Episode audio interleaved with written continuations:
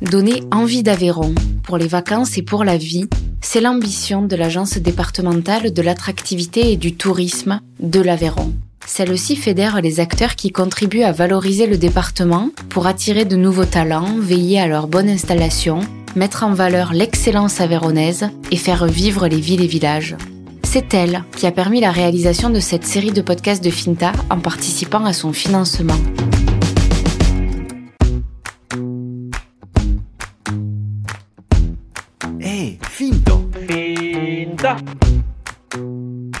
Finta c'est le podcast qui nourrit des esprits, des envies d'agir et des espoirs très concrets à l'échelle locale. Finta part de l'Aveyron pour explorer ses voies, autopsier ses racines, décortiquer ses enjeux avec celles et ceux qui s'y engagent, aujourd'hui pour demain, ici et maintenant. Je suis Lola Cross, je suis journaliste, et je vous emmène cheminer avec moi. Sur le petit écran, il a baissé le rideau. Dix ans après sa participation à Top Chef, Quentin Bourdi ne regrette rien du passage télé qui lui a permis de relancer l'affaire de ses grands-parents à Villefranche, le grand restaurant de l'univers dont il s'est séparé depuis. Mais il préfère la vie qu'il a choisie aujourd'hui, celle qu'il partage entre sa cuisine du Jacadi, dans la Bastide de Villefranche, où il rend hommage à son grand-père, et sa maison familiale de Saint-Igeste, sur ce terrain de jeu aveyronais intimement lié à sa liberté d'enfant, celle qu'il a retrouvée passionnément en choisissant de vivre ici. Et si le Jacadi n'est qu'une parenthèse sur son chemin, c'est parce que Quentin Bourdi nourrit le projet d'ouvrir un lieu de vie hybride, à la fois restaurant, épicerie de produits locaux, cave à vin, autour du four à pain de sa maison familiale de Saint-Igeste, avec vue sur les étangs si chers à son grand-père. D'ici là, il faut attendre encore quelques mois. De sa passion simple pour le marché et les producteurs du coin, pour les repunchus et les bons produits, de son engagement pour une cuisine sincère faite d'odeurs, de nostalgie et de souvenirs remis au goût du jour, on en cause dans cet épisode avec Quentin Bourdi, bien loin des projecteurs. Bonne écoute. Ici, c'est un restaurant qui s'appelle le Jacadi. Aujourd'hui, avant, c'était un bar euh, assez festif. Euh, qui s'appelait euh, le Cotton Pub, qui est hyper connu des villes franchois, parce qu'il y a beaucoup de, de, de, soirées très tardives qui ont été faites ici. Et du coup, moi, c'était un endroit que pour lequel j'avais beaucoup d'affection, parce que Madame Delon, elle a jusqu'à après 80 ans encore, elle cuisinait. Donc au même endroit où on a mis la cuisine là, mais elle avait vraiment très peu de matériel. Elle avait une petite plaque induction, deux trois trucs, et elle envoyait des choses, mais moi qui me touchait beaucoup, quoi des simples salades, foie gras, des boulettes de viande ou des choses. Tout était très simple, mais tout était vraiment très très bon, quoi. Et euh, quand Nano a décidé, après que sa mère euh, soit ben, décédée malheureusement, euh, décidé d'arrêter cet endroit-là, j'ai su qu'il s'était en vente. Et avec mon épouse, on, a, on, adorait cet endroit et vu qu'il le vendait pas trop cher, on a décidé de d'y faire à l'époque la cuisine de mon grand-père. C'est pour ça qu'on l'a appelé Jacadi quand j'avais repris le restaurant de l'univers. Je digresse, hein, mais bon, c'est le. Oui, là, tu es en train déjà de répondre à toutes les questions. À toutes les questions, c'est bien. Ça a duré cinq minutes. Quoi. et euh, en fait, quand j'avais repris l'univers au début, euh, j'avais gardé un plat qui s'appelait le plat du grand-père, qui coûtait 10 euros.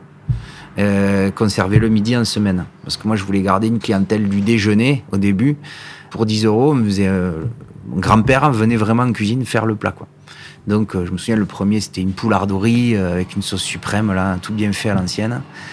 Après, euh, on faisait un sauté de veau, on faisait un bourguignon, on faisait ces plans de sauce comme ça à partager, vraiment très. voilà, on met le plat au milieu de la table et voilà ça n'a pas du tout marché quand on a, quand on a fait ça, l'univers. Même si c'était 10 balles et même si c'était en plus vraiment mon grand-père qui le cuisinait, je dis pas parce que c'était mon grand-père, mais c'était un super saucier. Il faisait des plats vraiment hyper bons.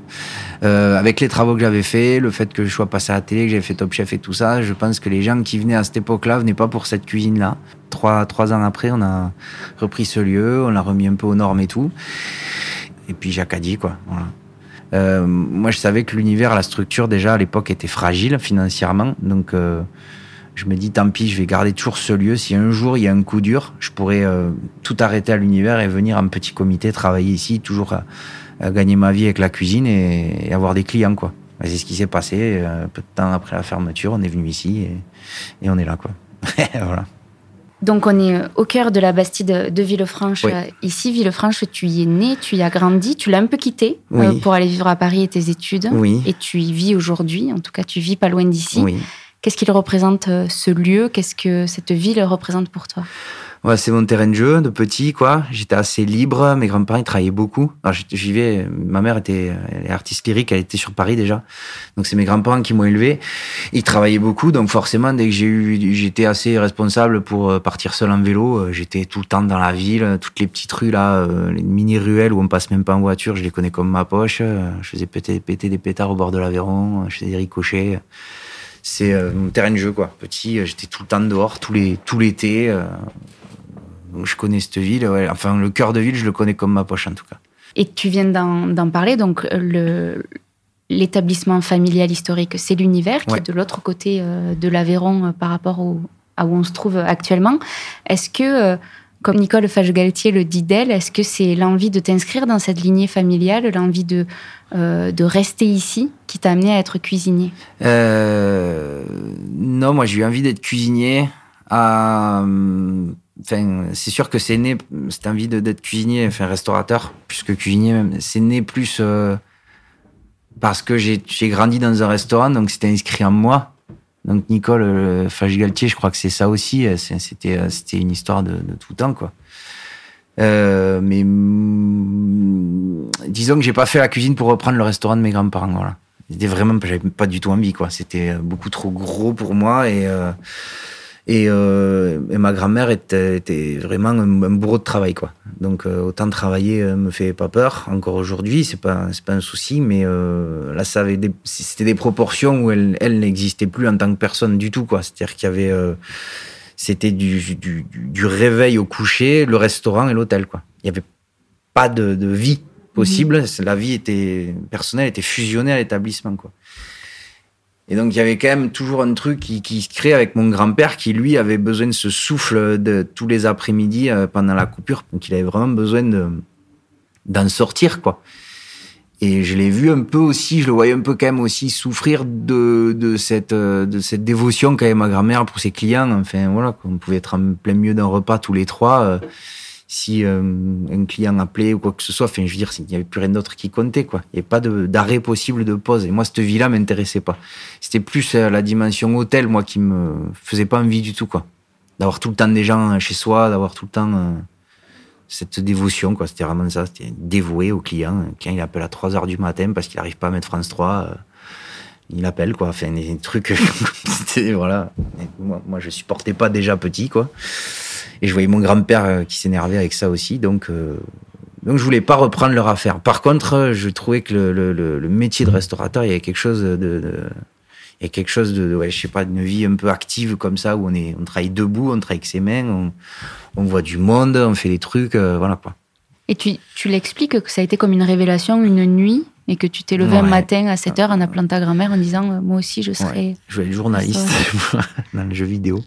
J'aimais bien euh, j'aimais le jeu vidéo mais pas comme consommateur de jeux vidéo. J'aimais vraiment la création comment il raconte la manière de raconter des histoires le graphisme tout ça les choses comment elles étaient faites et euh, j'étais un, geek du jeu vidéo, mais pas. Euh, je, passais autant de temps à, à regarder comment c'était fait, à me renseigner sur les compositions de musique, les trucs, qu'à y jouer. En fait, j'adorais ça.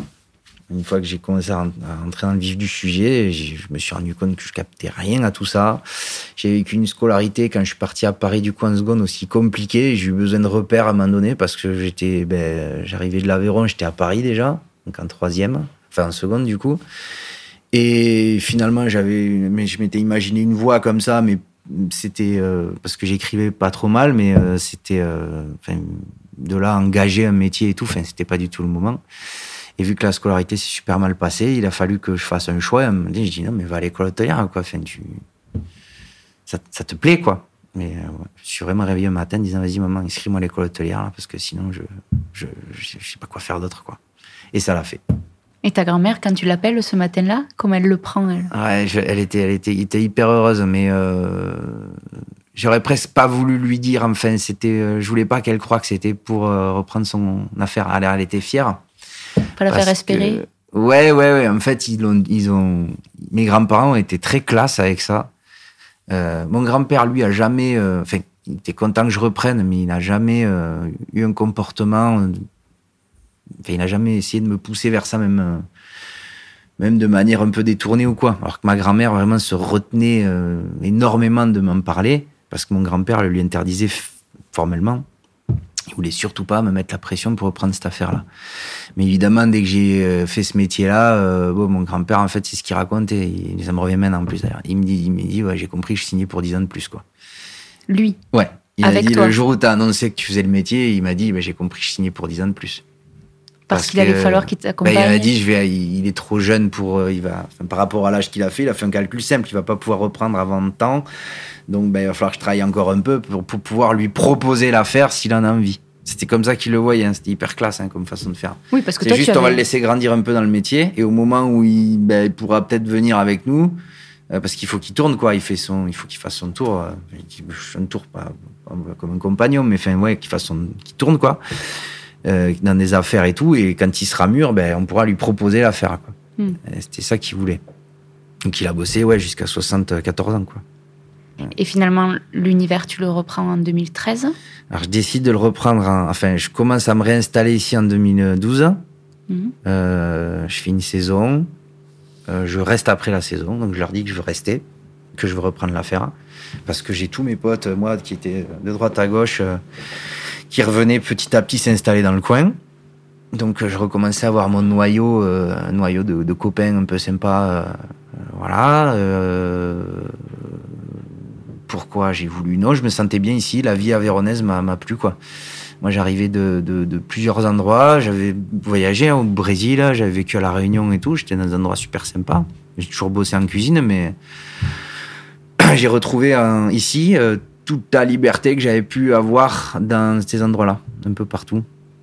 Euh, dans des ouais dans des pays même lointains et tout où, voilà en fait en Aveyron ben on est un peu plus on est un peu plus libre j'ai l'impression c'est difficile à expliquer pourquoi mais ouais il y a une une liberté d'être de de, de, se montrer d'exister de, de, créer de faire des trucs euh, d'être au milieu de rien aussi parce que c'est pas facile à trouver partout si on veut être seul et loin de tout, euh, très rapidement, on fait 20 minute de marche là et on est tout seul, quoi. Mm. ça, c'est bien aussi. Et je me suis dit, on peut vraiment faire tout ce qu'on veut ici, quoi, en fait. Et je me suis dit, allez, je reste ici, je pourrais être heureux comme personne en même temps que, en même temps que, comme, comme cuisinier aussi, quoi. Alors, je leur ai dit ça, ils étaient super contents. Et dans la foulée, il y a eu Top Chef qui a appelé, euh, mais après que j'ai, enfin, souvent les gens croient que j'ai fait Top Chef, euh, et, que du coup, en ayant fait cette émission, j'ai repris le restaurant parce que euh, j'ai fait une émission de télé. Et du coup, j'avais un restaurant clé en main avec mes grands-parents et que tout ça était dû à la notoriété et tout. En fait, pas du tout, quoi. J'avais commencé déjà un an avant à reprendre l'affaire, à changer la carte, à changer le concept et tout avec mon grand-père. Et à déjà être le numéro 3, donc il y avait mes grands-parents et moi euh, voilà j'étais le on venait souvent me voir quoi même si c'est pas moi qui signais les chèques à la fin du mois pour les employés c'était déjà moi qui, qui impulsait pas mal de trucs. Donc en fait Top Chef c'est arrivé pendant ce truc ce processus là mais j'avais déjà commencé à reprendre leur affaire quoi. Et je voulais t'en parler mais bien plus euh, loin pardon mais c'est tombé en même temps quoi c'est non non mais justement puisque tu en parles pourquoi tu as accepté alors? Qu'est-ce que tu avais à prouver à travers une émission de télé comme celle-là? Eh bien, ils ont appelé un jour. Euh, moi, j'étais en salle à l'époque. J'étais pas du tout en cuisine, donc je savais, un petit peu cuisiner, mais euh, je, je, faisais des recettes un peu avec mon grand-père et ça, mais je mettais pas trop les pieds en cuisine à part le jour où il manquait quelqu'un. J'étais plus en salle, quoi. Je gérais un peu la maison, quoi. Et euh, enfin les services.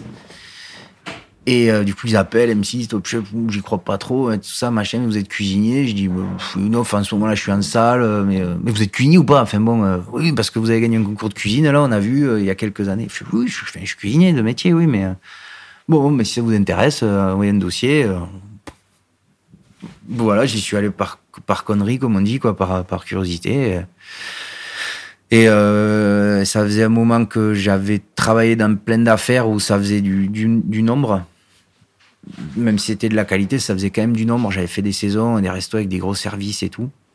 Je me suis dit, tiens, remettre un petit peu le, pied dans le truc euh, originel, la passion, les belles, les belles choses et tout. Voir où j'en suis, me comparer avec d'autres gars, monter à Paris, euh, tout ça me fait toujours envie, quoi, de toute façon. Et, mais c'est aller jusqu'au bout, mais parce que je fais, parce que je l'ai, parce que je l'ai fait à fond, mais euh, J'ai jamais pensé que j'allais j'allais à la télé quoi. Hmm. C'était pas je veux passer à la télé, c'était je veux faire le concours et puis je vais voir où ça mène. Puis il se trouve que ça l'a fait quoi. Mais euh, je l'aurais plus, j'avais mon accent, j'étais jeune. Euh, voilà, ma cuisine n'était pas mûre, mais euh, je savais faire des trucs. Donc c'était, je savais suffisamment faire des choses pour que ce soit télégénique peut-être. Et finalement, la télé, tu y reviens de temps en temps. On, te voit sur quelques apparitions, mais tu es quand même, es quand même largement sorti. Ah, ça fait 2-3 ans que j'ai plus rien fait. Hein.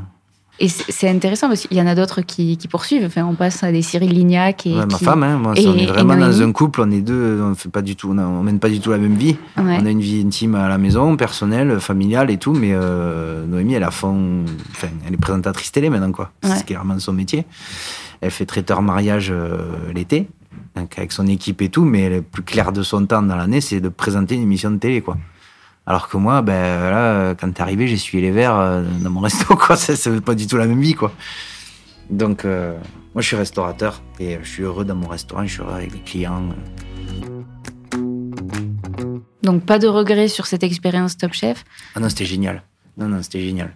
Mais t'as amené quand même une sacrée notoriété au moment donc où tu reprends Ouais, c'était bien parce que l'affaire, bon, euh, ma grand-mère, elle, serait énervée là si, si elle disait ça, mais, c'est vrai que ça, c'est pas que ça périclitait, mais bon, il y avait aussi, enfin, si, s'il faut le dire, ça périclitait quoi. Il y avait pas de monde au resto, euh, les employés étaient là, ils étaient pas occupés. Donc, euh, quand on va dans un restaurant et qu'on voit que les gens qui travaillent là sont pas occupés, c'est pas bon quoi qu'il y avait des, ben c'est sûr, entre le 14 juillet et le 15 août, il y avait du monde, ça, ça tournait et tout, mais à l'année, euh, à l'année, ça, ça tournait pas, quoi. Mm. moi, quand je revenais l'hiver, passer 3-4 jours et tout, je voyais cuisiner, des services de 5 couverts le soir, 6 couverts le soir, ils étaient 4 en cuisine, 2 en salle, enfin, ça pouvait pas durer, quoi. Quand j'ai vu que je passais les présélections et tout ça, et que j'ai vu que ça pouvait peut-être le faire, euh, Top Chef, je me suis dit, tu vas peut-être pouvoir sauver l'affaire, quoi. Alors je pense que sauver, euh, c'est pas pour me la péter, hein, c'est juste que ça avait besoin d'un gros coup de frais mm. et un gros coup de boost et tout. Et moi, à 23 ans, faire des travaux, avoir un crédit et tout, je l'aurais jamais eu avec l'expérience que j'avais et tout. Et même prouver, pour prouver à mes grands-parents euh, que certaines choses, c'est quand même particulier, mais mon grand-père et ma grand-mère, ils ont réalisé des trucs en me voyant à la télé, quoi. Alors que je vivais avec eux je faisais des recettes, euh, je faisais des recettes de cuisine euh, au restaurant euh, que je proposais aux clients. Les clients faisaient des retours dessus qui étaient bien quoi. ce truc que vous avez mis à la carte là, ça pas bien et tout. ah oui, mais c'est les recettes à Quentin et tout. Ah, puis les mecs reviennent un mois après et tout. Vous avez toujours ce, ce truc là.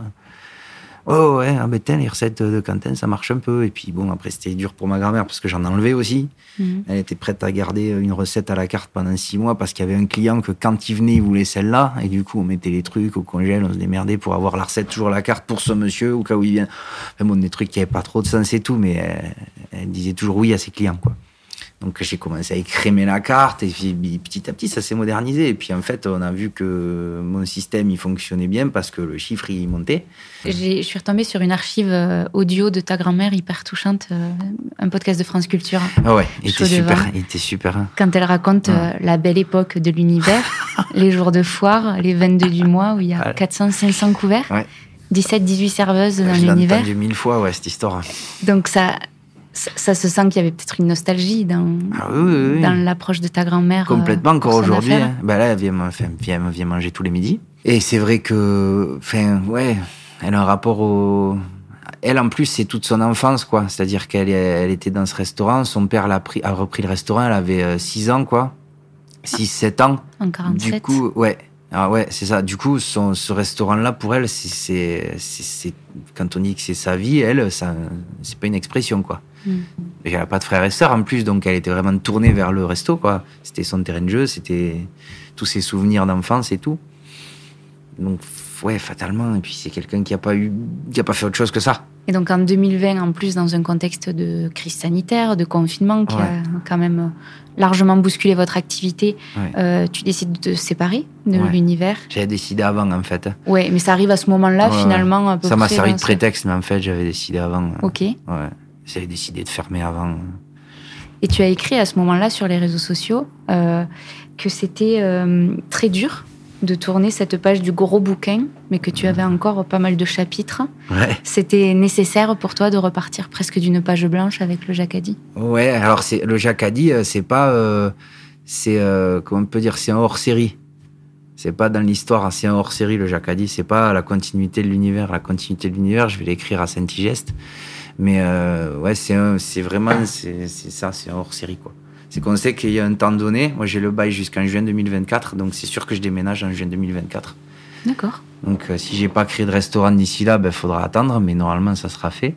Mais euh, je ferai pas dans le prochain restaurant la cuisine qu'on fait ici. Il y aura des, évidemment, il y aura toujours des points communs, mais ça sera pas du tout ce qu'on fait ici. Ce qu'on fait ici, ça correspond à, euh, à l'endroit où on est dans la ville.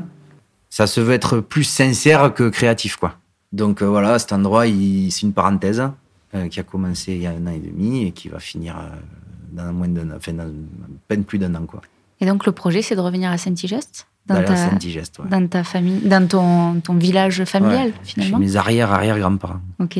Donc c'est plus mes racines que l'univers même. C'est, on va creuser là. ok. Tu peux en parler ou c'est trop tôt? Non, carrément. Le restaurant il va s'appeler le Ripunchou. Ouais.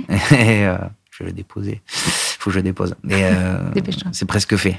Et euh, du coup, le restaurant s'appelait le Ripunchu et c'est euh, c'est un peu ce qu'on faisait à l'univers, mais plus ensauvagé, quoi, plus plus avec de la beaucoup de cuisine au bois. J'ai découvert la cuisine au four à pain en fait, et c'était mon premier boulot. J'avais 18 ans et c'était un restaurant qui s'appelait La Main à la Pâte à Saint-Cyprien dans le Roussillon. Et le chef avait repris une pizzeria et dans cette et dans, le four à pain avait commencé à faire de la cuisine en plus de ses pizzas parce qu'il aimait trop cuisiner quoi. Et du coup, il s'était formé, il était un peu autodidacte et tout ça, euh, donc avec les disciples d'Escoffier, tout ça, machin, et puis il bouquinait et tout, et puis petit à petit, euh, la carte euh, s'était retrouvée avec quelques pizzas, et puis il y avait Omar au feu de bois, on le tuait au moment, on le cuisait au sel, dans le four à pain, des côtes de bœuf, des carrés d'agneau, des trucs, tout ça dans le four à pain en même temps qu'on envoyait des pizzas et tout. Quoi. Et moi, au bout de deux semaines, il me faut au four avec lui. Et là, moi, j'étais complètement. Euh, enfin, ça m'a piqué toute ma vie, quoi. Et j'ai jamais retrouvé la qualité des cuissons du four à pain. Enfin, du four à bois. Quand vraiment, il y a un truc, un truc avec la lumière et tout, enfin, c'est génial, quoi. Et donc, dans la maison de mes arrière-grands-parents, là, Saint-Igeste, il y a un four à bois. Et j'ai commencé à y faire des trucs. Ça fait deux ans, là, que je commence à vraiment pas mal faire de trucs. Et du coup, la, cuisine, elle va s'articuler autour de ce four, du, bois et du, enfin, du vivant. On fera notre pain aussi, une petite boutique de producteurs. Euh, et notre cave qu'on mettra en vente, quoi, euh, sur la place du village. Avoir un petit peu le lien social, pas que du restaurant entre midi et deux et entre 19 et 21, quoi. Parce qu'il n'y a rien à, Saint-Digeste. Donc, euh, le but est d'avoir un lieu mixte, quoi. Pas du tout un restaurant gastronomique, un truc super. Voilà, ça sera beau, ça sera bon, je pense, mais euh, un truc euh, qui a pas qui a, qui, a pas trop ici et qui aura du sens, ouais. Et, ce qui m'intéressait, c'est que tu dis que tu voulais euh, à la fois travailler cette cuisine de ton grand-père, mais la remettre au goût du jour. Et ça veut dire quoi, le goût du jour? Ben, Parce que les gens, les gens ont, ont, un peu mis, de côté, mis de côté cette cuisine-là par, par souci de mode, quoi c'est le côté, euh, c'est le très mauvais côté des réseaux sociaux et tout ça. Euh, c'est-à-dire que les gens pensent plus maintenant à des appellations qui doivent être un peu funky, des trucs un peu, euh, ça doit être visuel. Moi, je vois les jeunes qui qui viennent travailler ou qui viennent en stage, en formation, qui viennent travailler pour un été ou quoi quand euh, j'aime bien leur faire faire des plats qu'ils ont envie, qu'est-ce que tu as envie de manger, qu'est-ce que tu as envie de cuisiner, on va trouver une recette ensemble, mais euh, qu'est-ce que ta grand-mère te faisait manger quand tu étais petit, euh, voilà. Et d'une idée, on part, on fait un plat. du coup, ils sont contents parce qu'ils ont l'impression d'inventer, enfin, c'est le cas, ils inventent un truc, et puis nous, on les guide un peu pour ça. Et à chaque fois, ça fait, je sais pas, ça fait 6-7 ans, à chaque fois, ils partent d'une idée photo. Ils mmh. partent d'une idée visuelle avant de partir d'un goût, quoi. C'est ça me fait halluciner. Ils partent pas du j'aimais le poulet aux pommes de terre de mamie, quoi. Il dit euh, j'aimerais bien un truc un peu rouge comme ça avec un cube et tout. Je dis mais putain. oui mais c'est quoi? C'est une tomate Je sais pas mais je veux un truc rouge quoi. Ok bon euh, ça se jette pas à la poubelle je veux dire mais c'est juste que il y a pas d'intention, il y a pas de souvenir gustatif, il y a pas de. Enfin moi je préfère partir de là quoi. Et euh, donc je me suis servi de cet effet de mode là pour mettre en avant une cuisine que j'ai pas du tout touchée en fait Là, en fait, on sert une, là, il y a une joue de bœuf aujourd'hui, là. Il y a une joue de bœuf braisée. C'est un bourguignon, quoi. Ni plus ni moins. Hmm. Et, euh, et, en fait, les gens, euh, quand ils goûtent ce truc, oh là là, mon Dieu, mais euh, la viande, elle est fondante, puis le goût de cette sauce et tout, c'est un bourguignon, quoi. Vraiment. Et pourquoi tu l'appelles pas bourguignon? Mais parce que si je mets bourguignon, ils vont, ah, c'est un bœuf bourguignon, quoi. Mais si je mets bourguignon, j'en vends la moitié moins. C'est pas Instagrammable, c'est pas sexy. Ah, ce mot-là. et ouais, ouais, c'est ça. Hein. C'est euh, c'est ça. Donc quand je dis remis au goût du jour, c'est ça. C'est-à-dire que j'essaye de le, j'essaye d'avoir une approche positive pour euh, parler de trucs anciens, quoi, et de euh, même pour parler de de de de, de, de localité. Euh, c'est devenu euh, pareil, la, le, le, locavore, tout ça. Enfin, c'est un truc qui faut y faire vachement gaffe, quoi. Mm. Parce qu'il y a plein de restaurants, euh, même pas loin d'ici, qui font des, des, qui se targuent d'être locavore et tout, mais en fait, ils, ils, même si c'est local, ils font pas du tout attention à comment c'est fait. Et c'est euh, et c'est pas parce que ça vient d'à côté que c'est bon, quoi. Mm. Et ça, en Aveyron, euh, et je parle du côté Aveyron, le côté un peu département Aveyron. Alors après, évidemment, il y a plein qui vont gueuler là, mais euh, tant pis pour eux. Mais c'est pas parce que ça vient d'Aveyron que c'est forcément épaysan et responsable. Parfois même, bien au contraire, quoi, malheureusement. Et il faut, faut s'intéresser à comment les gens font. Et là, il faut aller dans le détail. Et là, ben oui, ça demande plus de recherche, c'est plus, c'est plus, c'est plus compliqué, mais euh, voilà. C'est, disons qu'on s'est tellement, on a tellement mis en avant la carte Aveyron pour communiquer dessus. Euh, comme quoi c'est sauvage, aérien, euh, que du coup forcément euh, la carotte elle est forcément bio. Non, pas du tout. C'est le maraîcher qui fait sa terre qui fait que la carotte elle va être saine ou pas. Et la variété de carottes qu'il a pris et s'il l'a traité ou pas et tout ça. Euh, sans être donneur de leçons, comme je viens de le faire là, en disant voilà, mais sans, sans vouloir dire aux clients, vous avez vu, ce qu'on fait nous aussi, c'est c'est ultra local, c'est super bon, c'est les meilleurs produits et tout. Non, on dit juste qu'on choisit nos produits Mm. et quand ils nous demandent comment on les choisit, on leur explique comment et tout. Et du coup, naturellement, quand on en parle avec envie, ça leur fait envie. Du coup, ils s'y intéressent. Et nous, euh, on distribue, le premier truc qu'on distribue, c'est la liste des producteurs. Avant de montrer la carte, on a la liste des producteurs et la liste des vins. Et c'est le premier truc qu'ils lisent, en fait, les gens en arrivant ici. Ils lisent la liste des producteurs. C'est ce qui euh, fait ta particularité aussi, c'est que tu les connais extrêmement bien, euh, Ouais. tes producteurs. Ouais. Tu tu mets un point d'honneur. Sur tes réseaux sociaux, je t'y ramène, tu parles souvent d'eux, Oui. euh, à la fois de leur manière de faire, mais de leurs produits. Et je t'ai aussi entendu dire que tu ne pouvais pas être cuisinier sans aimer les paysans. Est-ce que tu arrives à dire comment tu y es venu, toi? Est-ce que tes grands-parents faisaient ça, par exemple? Il faisait, en fait, il le, faisait, mais il, il communiquait pas dessus, eux. Enfin, c'était une autre époque. Enfin, mon grand-père prenait plein de, produits euh, locaux sans avoir, euh, sans, sans, penser qu'il était important de stipuler sur sa carte que les produits euh, venaient de là, de là. Mais il faisait des compromis. C'est-à-dire que pouvait se côtoyer le super rocamadour dans le même menu de Camillez là qui est trop bon et tout et dans le même menu il y avait un, un, un cendre euh, d'Ukraine euh, voilà. Hmm. mais qui était super bien cuisiné. Il faisait une super sauce au safran là et tout mais c'était un cendre euh, voilà. Et moi quand j'ai repris euh, on me dit putain tu fais plus le cendre tomaté là je dis ben non déjà je fais pas de cendre parce qu'il y a pas de cendre là je peux pas avoir de cendre. Et en plus on est en novembre donc je fais pas de tomate sauce à la tomate en ce moment. Enfin et juste cette petite démarche-là, au début, m'a valu euh, de, de passer pour un, un chieur euh, auprès des vieux clients de mes grands-parents et euh, même de ma grand-mère. Hein. Franchement, ça, ça a merdé au début. Mais c'est un gros changement de paradigme qui vient avec euh, euh, les, les, les envies des consommateurs, enfin, euh, dans toutes les tendances euh, paysannes qu'on revoit. Mm. Comment toi, tu y es venu? Moi, je suis venu parce que j'ai très rapidement, au début, euh, quand j'ai repris l'univers, euh, encore une fois, avant les travaux, avant Top Chef et ça, quand j'ai commencé à faire des recettes, très très rapidement, euh, j'ai j'ai mon inspiration été tarie, quoi. J'ai plus d'idées tout de suite, quoi. J'ai eu des idées pour une carte et pour la deuxième, j'en avais plus du tout. Euh, parce que j'avais tout sorti, voilà, j'avais 19 ans, j'avais sorti tout un peu la palette de la petite palette que j'avais de j'ai dit ben voilà j'avais fait euh, quatre plats quatre entrées quatre plats et, et trois ou quatre desserts. Et c'était tout ce que je pouvais sortir. Et euh, deux mois après j'ai voulu changer la carte et je me suis rendu compte que j'avais pas les ressources. Et avec cette volonté là ben je suis allé au marché. À l'époque j'avais pas trop euh, juste juste j'allais au marché. J'avais pas trop compris qu'au marché il y avait de tout et de rien. J'ai juste j'allais au marché déjà. Et c'est les, enfin, les maraîchers ou les, les, primeurs qui m'ont dit euh, Regarde, il y a ça, il y a ça, en ce moment, il y a ça. Et moi, comment tu le manges, toi? Moi, je le mange comme ça, moi, je le mange comme ça. Et puis, hop. Et en fait, euh, je suis parti du produit. Et après, euh, j'ai vu qu'il y avait tomate et tomate. Euh, et, et, tomates. Et ah, ah, oui, effectivement, entre ça et ça. Et pourquoi lui, il fait ça comme ça? Je vais le voir chez lui, je voir comment il travaille, l'autre, je vais voir comment il travaille, et puis il m'explique, et puis. Et puis je commence à rentrer dans le, un peu mettre un, pied dans ce monde un peu paysan. Et ben, comme pour les cuisiniers, il y a cuisinier et cuisinier, ben, il y a paysan et paysan. Et euh, du coup, euh, c'est pas qu'il y en a un qui a raison ou pas, mais il y en a un avec qui je m'entends mieux que l'autre, quoi. Mmh. Que j'ai plus envie de défendre. Et, et ils sont beaucoup plus forts que les cuisiniers. Enfin, je veux dire, ils ont, ils ont beaucoup moins d'ego et tout, et euh, c'est, abusé le, à quel point c'est, c'est, enfin, c'est euh, la notoriété, pas, le, projecteur n'est pas du tout mis sur les bonnes personnes, quoi. C'est vraiment pas du tout le cuisinier qui doit être mis en avant, quoi. Et euh, par exemple, on va chez Brass. Alors, je sais plus aujourd'hui si c'est toujours le cas, mais je crois qu'il y a deux ou trois ans, tout le couloir, c'était la photo de ces, c'était des photos noir et blanc de ces mmh. producteurs dans le couloir, quoi.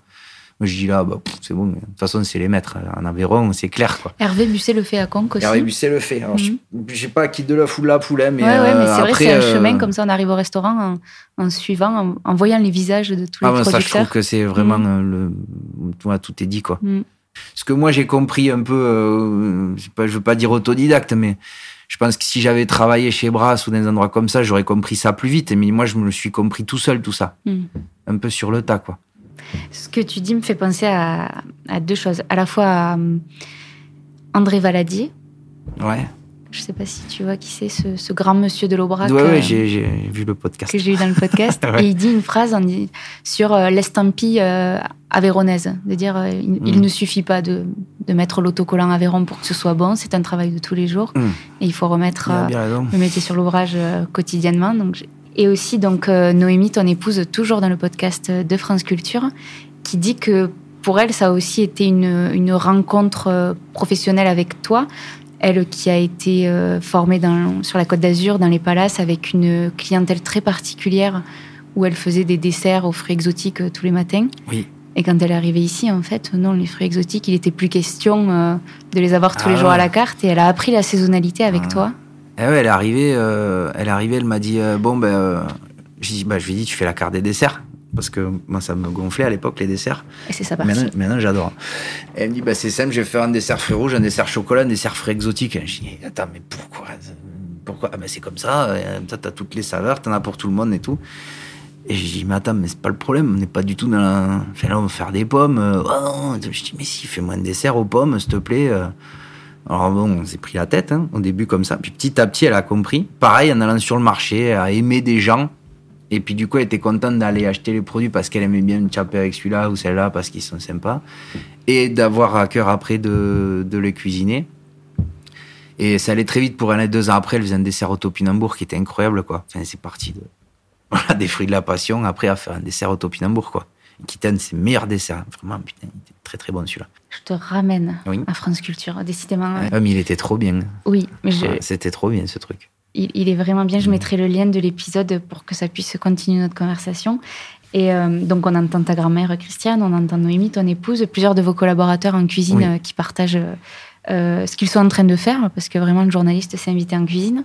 Et je retiens cette phrase cuisiner, c'est accommoder la nostalgie ça revient presque toujours à rechercher les goûts de l'enfance. C'est pas moi qui ai dit ça. Non, c'est le journaliste. Ah.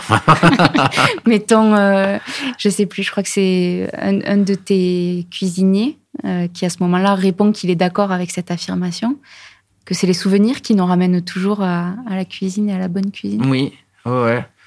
Il y a, il y a ouais, je pense qu'il y a plusieurs, euh, il y a plusieurs personnalités de, de, de restaurateurs, enfin de cuisiniers il y a des cuisiniers, je pense, comme des, des, artistes euh, ou des musiciens qui ont vraiment un truc euh, qui viennent là, de, qui dans l'air et puis qui viennent n'importe où et paf, ils ont une fulgurance comme ça et, et ça vient de nulle part, ça n'a jamais été fait et, et moi j'ai pas du tout ce truc là. J'ai pas du tout ce truc là. Après, c'est pas que je fais que ce que j'ai que ce que j'ai eu quand j'étais petit parce que ça, ça, tournerait vite en rond. Mais il faut que ça parte d'un, faut que ça parte d'un, faut que ça parte de quelque chose, quoi, c'est mmh. tout. Et du coup, si on parle d'une intention, on peut pas la trahir. Du coup, il faut que ce soit sincère. Et euh, c'est la différence entre un restaurant et un restaurant. Ça me fait penser à l'anecdote de la bisque de ton grand-père qui t'avait répondu elle n'a pas, elle a pas d'âme, ta bisque. Mm. C'est ça. Elle est bonne, mais elle n'a pas d'âme. Sur euh, les plats végétariens, tu as toujours une option végétarienne à ta carte? Oui. C'est pas le cas partout en Aveyron? Non. Et c'est pour ça que ça m'intéresse. Pourquoi? Ouais, ça c'est euh, ça c'est le boulot du restaurateur. Voilà, je trouve que c'est beaucoup plus facile de dire oui que non, quoi.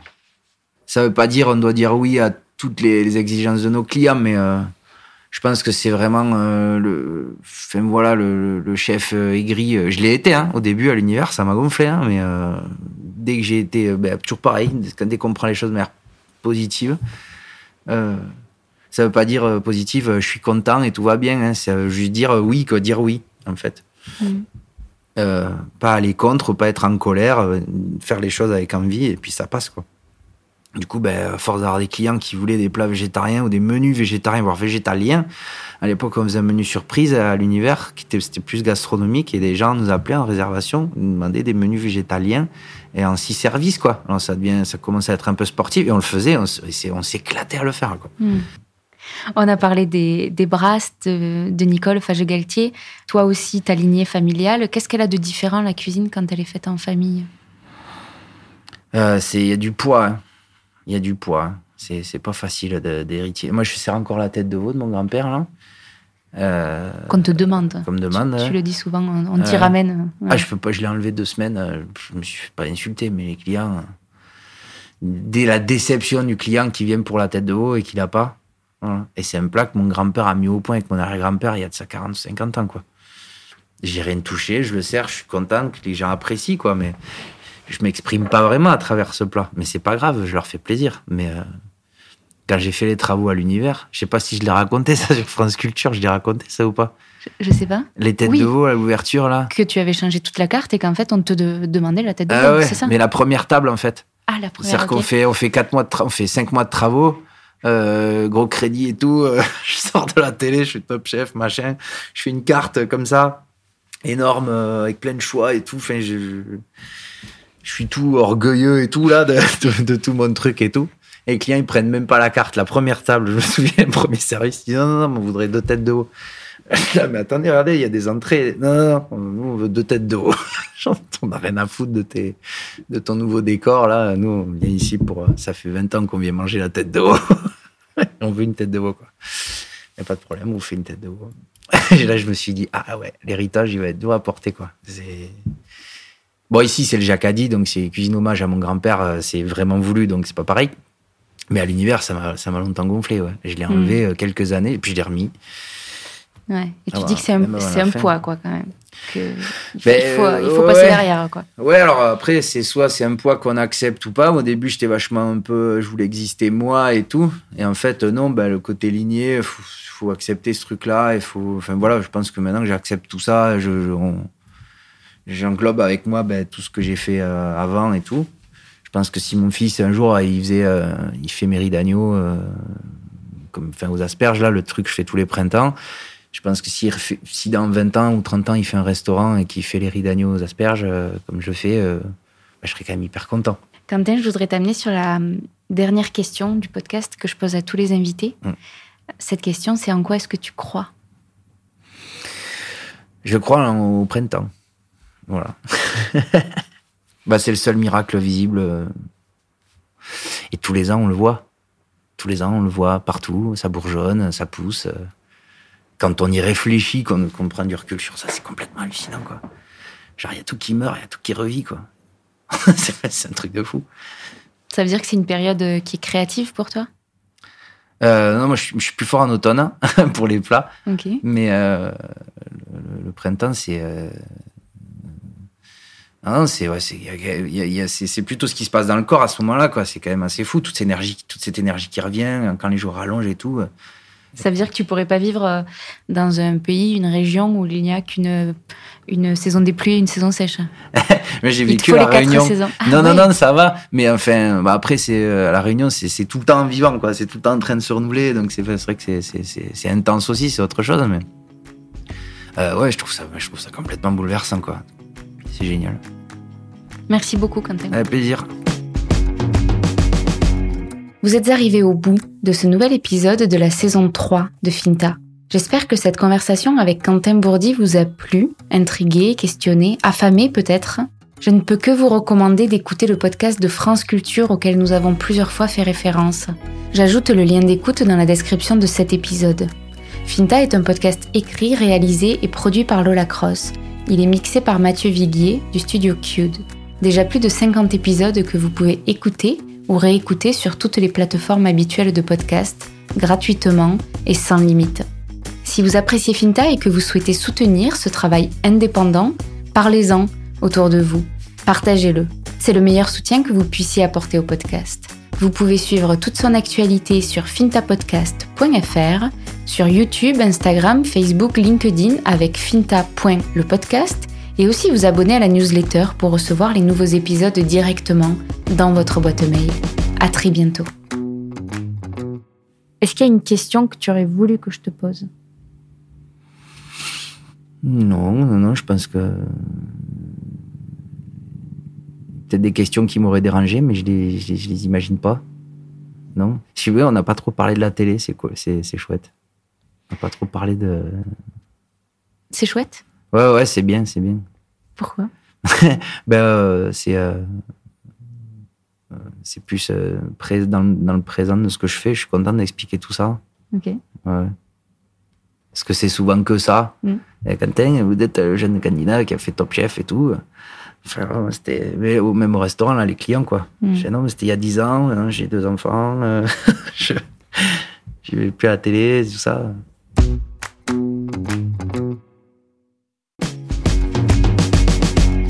Merci d'avoir écouté cet épisode de Finta.